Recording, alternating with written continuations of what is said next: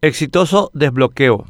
En el proceso electoral que culminó el pasado domingo, el desbloqueo de listas demostró acabadamente que es totalmente eficaz para los fines para los que fue concebido e implementado.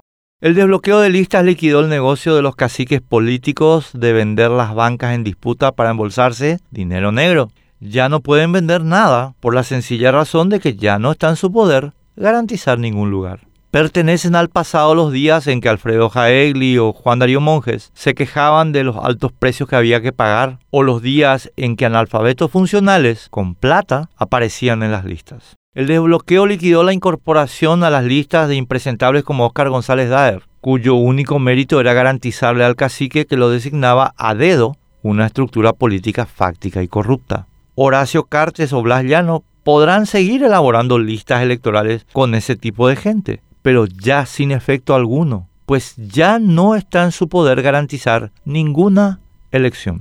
El desbloqueo liquidó la falta de representatividad en nuestro sistema político. Ya no podrán ocupar espacios esos estafadores políticos matriculados, los profesores doctores, que integraban las listas para dar un barniz de intelectualidad a los delincuentes que mediante las sábanas se infiltraban en nuestro sistema institucional. Sin embargo, el desbloqueo de listas está siendo objeto de un proyecto de demolición desde ese mismo domingo a la noche de parte de algunos políticos y algunas ONG que avisoran, con razón, que si se mantienen las listas desbloqueadas, ellos desaparecerán. Tienen dos argumentos centrales. Uno, el desbloqueo favorece a la Asociación Nacional Republicana Partido Colorado. Y dos, favorece a candidatos del dinero negro. El desbloqueo no favorece a la ANR en particular, favorece a los partidos con vigorosa democracia interna. Ese, de hecho, es uno de sus méritos, desalentar que partidos de cuadro, autoritarios por definición, influyan en la política nacional. Los que quieren retroceder a las listas sábana pretenden menoscabar el derecho del pueblo a elegir sin las limitaciones que antes había, enumeradas al principio de este material, como si su incapacidad para organizarse democráticamente fuera un argumento válido. Si el Partido Liberal Radical Auténtico, Patria Querida o el Frente Guazú no pueden articularse democráticamente, merecen desaparecer. Y el pueblo no tiene por qué sacrificar sus derechos en el altar de la inutilidad de esos sectores.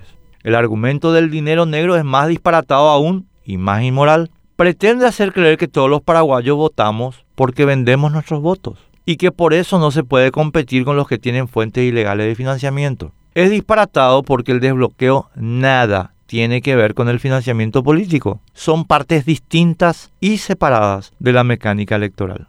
Y es inmoral porque prefiere decir, con la ayuda de una prensa intelectualmente pusilánime, que los paraguayos somos una raza moralmente degradada, antes que hacer lo que tienen que hacer para restringir el ingreso del dinero negro a la política, que se hace poniendo a tributación y a CEPRELAT a revisar las cuentas en lugar de los tribunales partidarios, inhabilitando a los que no cumplen los trámites antes de competir. Ley 6501. Los que quieren retroceder a las listas sábanas pretenden menoscabar el derecho del pueblo a elegir sin las limitaciones que antes había, no quieren tocar la ley 6501 porque ellos también se financian en negro. ¿Merecen desaparecer? Porque nunca fueron el cambio, aunque siempre tratan de venderse como el cambio. El desbloqueo es el cambio verdadero, porque pone el poder en manos del pueblo. Y esto es lo que odian los sinvergüenzas que medran en nuestro sistema político.